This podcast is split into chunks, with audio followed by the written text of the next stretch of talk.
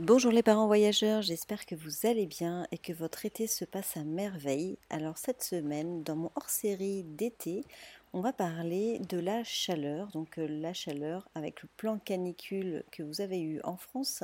Forcément, j'ai ressorti un de mes anciens articles pour vous le transformer en podcast parce que finalement, euh, la chaleur, mes astuces, ce sont toujours les mêmes euh, depuis qu'on vit en Espagne en fait effectivement, la canicule s'abat actuellement en France. Euh, et ce qui est assez paradoxal, c'est qu'en Espagne, on monte euh, très souvent à 40 degrés, mais finalement, on n'est jamais vraiment en plan d'alerte ou en plan canicule. Tout simplement parce qu'ici, c'est normal. En tout cas, cette chaleur peut devenir un gros gros point noir lorsqu'on est en vacances ou lorsqu'on passe ses vacances euh, à la maison. Donc il va falloir adapter votre rythme un petit peu à l'espagnol finalement pour éviter les heures les plus chaudes. Le problème, c'est que les premiers concernés par cette canicule ou par les pics de chaleur sont bien évidemment les enfants, les bébés et les personnes âgées, mais aussi les personnes fragiles en général. Donc bref, tout le monde est concerné. Donc il va falloir prendre quelques précautions pour éviter de prendre un coup de chaud et préserver sa santé et celle de nos enfants.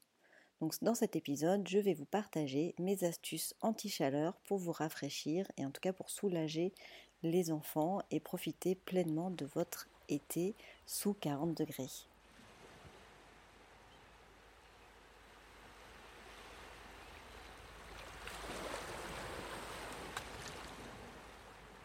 Alors la première astuce et la première chose tellement essentielle, ça va être forcément de boire énormément d'eau, beaucoup plus d'eau que d'habitude.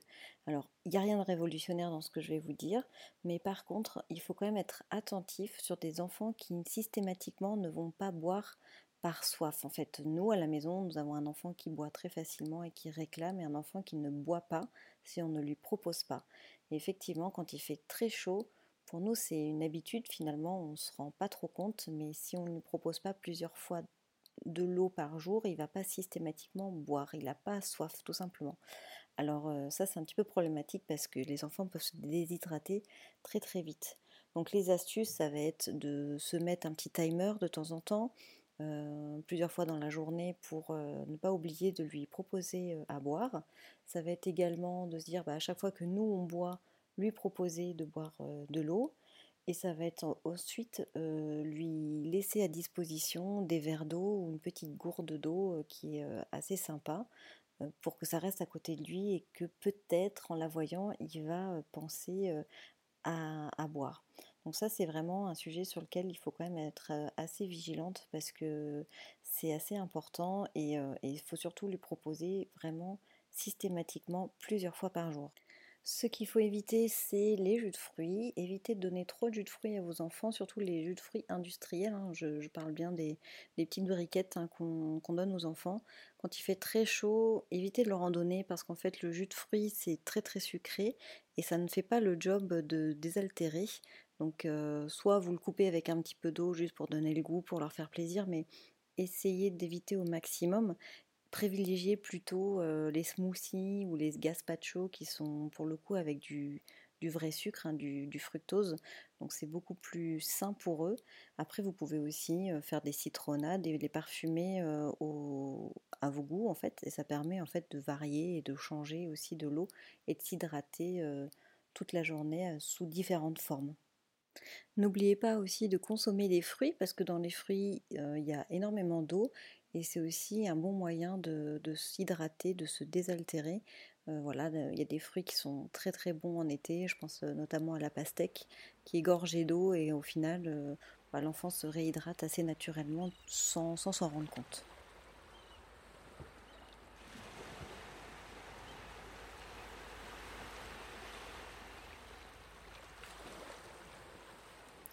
Alors la deuxième astuce, ça va être de se mettre au frais et d'essayer de, garder en fait sa maison au frais. Alors euh, je sais que c'est pas forcément toujours facile hein, quand il fait 40 euh, degrés euh, de garder sa maison au frais, mais en fermant bien les volets et les fenêtres sur les températures, au moment où il y a les températures les plus chaudes, on arrive quand même à, garder un petit peu de fraîcheur à l'intérieur.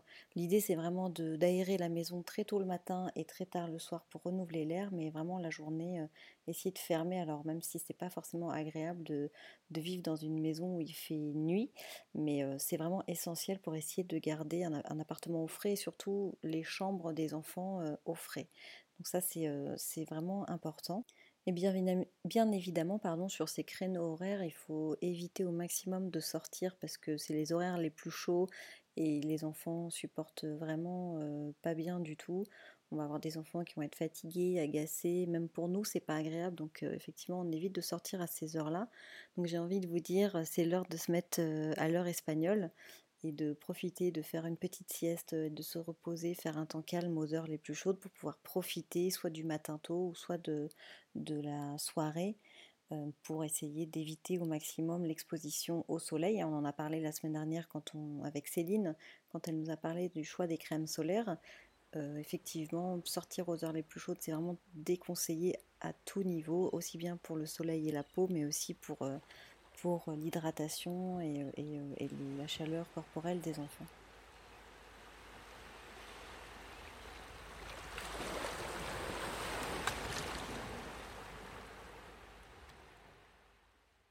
Alors la troisième astuce, ça va être de profiter au maximum des jeux d'eau. Euh, donc que vous ayez un extérieur ou pas, euh, l'idée c'est vraiment euh, de voilà, si vous avez un jardin, ben, d'utiliser le jet d'eau du jardin pour, pour s'arroser, pour faire des petites batailles d'eau. si on est à l'intérieur, on peut mettre les enfants plus régulièrement à la douche. On peut aussi leur mettre des bacs d'eau pour qu'ils puissent jouer avec, avec quelques jouets du bain par exemple, on, installe une grande serviette au sol avec un bac d'eau et puis on les laisse un peu barboter, s'éclabousser et ça permet de les, rafraîchir. Donc là les jeux d'eau c'est vrai que euh, ça fait quand même euh, l'unanimité en général quand on, quand on les sort, mais c'est vrai que quand il fait très très chaud c'est vraiment l'un des moyens pour les aider justement à mieux supporter la chaleur. Donc on les met en maillot de bain et on fait tous les jeux d'eau possibles et imaginables dans la mesure du, possible de votre logement. Mais effectivement, c'est quand même l'idéal pour, pour eux.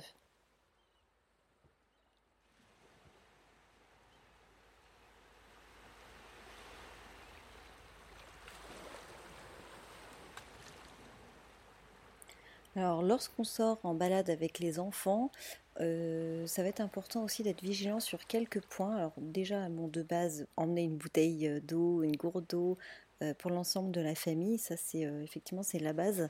Mais aussi, il faut être assez vigilant quand on justement quand on a des portes-bébés ou qu'on a des bébés en bas âge dans des poussettes. Euh, on voit encore super souvent des mamans ou des papas qui mettent en fait des langes au-dessus d'un landau par exemple pour les cacher de, du soleil. Mais c'est hyper dangereux de, de faire ça puisqu'en fait à l'intérieur du berceau on augmente la température de vraiment 10 à 20% euh, au niveau des degrés. Donc c'est absolument des techniques qu'il ne faut pas faire. Il faut plutôt acheter une ombrelle et plutôt orienter l'ombrelle de manière à ce que l'enfant ne soit pas ébloui par le soleil, mais il faut éviter absolument de mettre un linge même s'il est mouillé sur la poussette, parce que l'enfant il a, il a besoin d'air et en fait on augmente la chaleur à l'intérieur du landau, donc ça faut vraiment éviter. Euh, idem quand on a les enfants en porte-bébé, il faut vraiment faire attention de ne pas trop les couvrir parce que souvent bah, la proximité avec le dos ça, dégage vraiment beaucoup de chaleur. Donc euh, habillez-les de manière très très très légère. Euh, pensez à les hydrater avec des brumisateurs, etc. pour, éviter que bah, leur température corporelle augmente avec le fait avec la proximité avec le parent. Et pensez aussi au bob et à la casquette évidemment donc le porte-bébé, c'est vrai que c'est idéal, mais quand il fait très très chaud, euh, honnêtement, nous, on ne le supporte pas. On trouve que c'est très très très désagréable parce qu'on a vraiment très chaud. Mais après, ça, chaque parent euh, fait comme il l'entend. Mais euh, faites attention quand même au degré à la chaleur qui peut se, se, produire, en fait, le fait d'avoir cette proximité.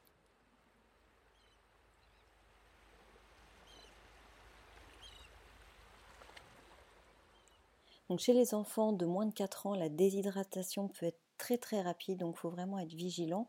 Hein. on sait bien que notre corps est composé à 70% d'eau, donc euh, les moins de 4 ans ont des, risques plus élevés. Il y a quelques symptômes qui permettent de voir si votre enfant est en train de se déshydrater. Donc ça va être euh, un enfant qui va avoir un comportement inhabituel, qui va être euh, tout pâle, les yeux cernés, qui va avoir une respiration accélérée, etc. Donc n'hésitez pas à consulter un médecin dès que vous voyez un comportement inhabituel. Mais il faut savoir qu'il n'y a pas que la déshydratation, il y a aussi les coups de chaleur qui sont mauvais pour les enfants.